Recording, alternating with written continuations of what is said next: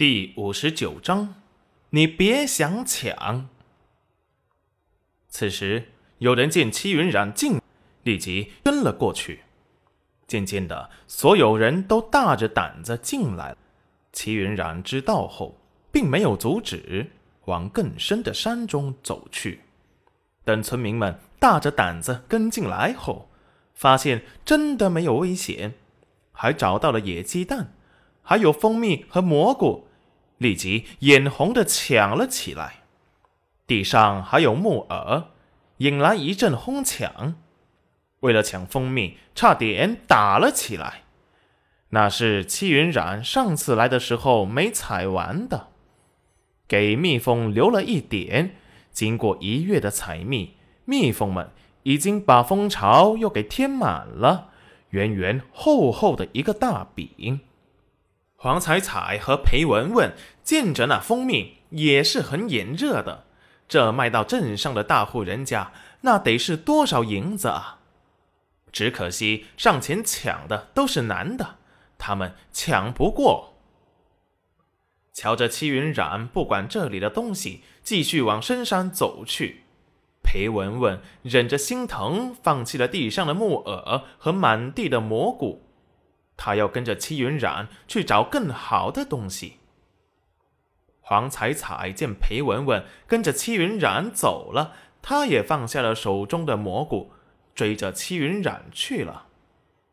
这时，村民都只顾着上自己抢东西，抢完蜂蜜，抢蘑菇，抢完蘑菇，抢木耳，早就把戚云染抛到九霄云外去了。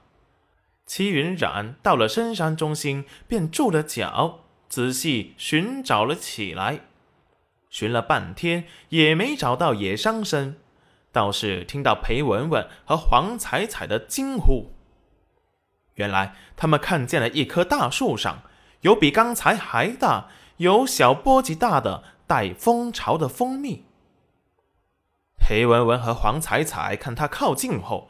立马挡在他身前，警告道：“戚云染，这是我们发现的，你别想过来抢。”戚云染推开他道：“你能把它采下来吗？”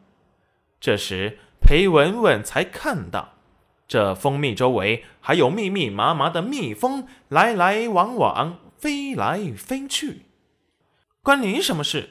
反正这是我们看到的。识相的，你就自己走开，不然我叫黄彩彩揍你。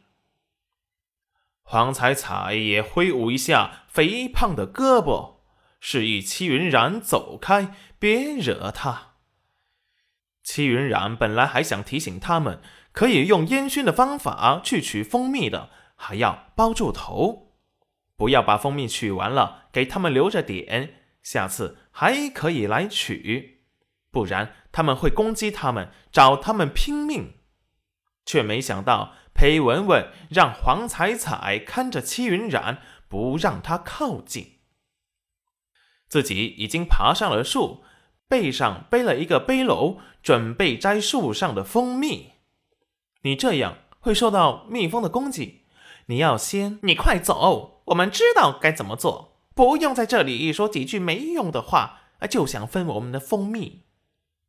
黄彩彩打断戚云染道：“戚云染一挑眉，转身走了，不听劝算了。这是被眼前的银子迷花了眼。”说完，转身就走了。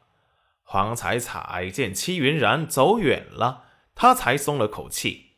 他可不敢对他直接动手，那群黑衣人警告他。不准他再找戚云染的麻烦，他可是历历在目。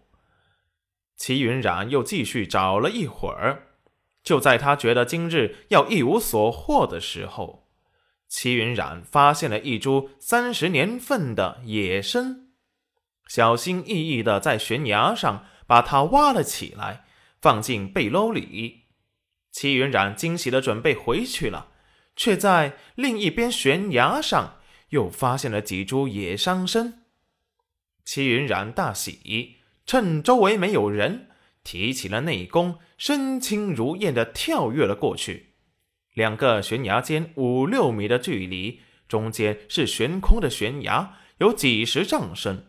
对常人来说，光站在这里都要被吓破了胆；对戚云染来说，毫不费力，轻松的一跃而过。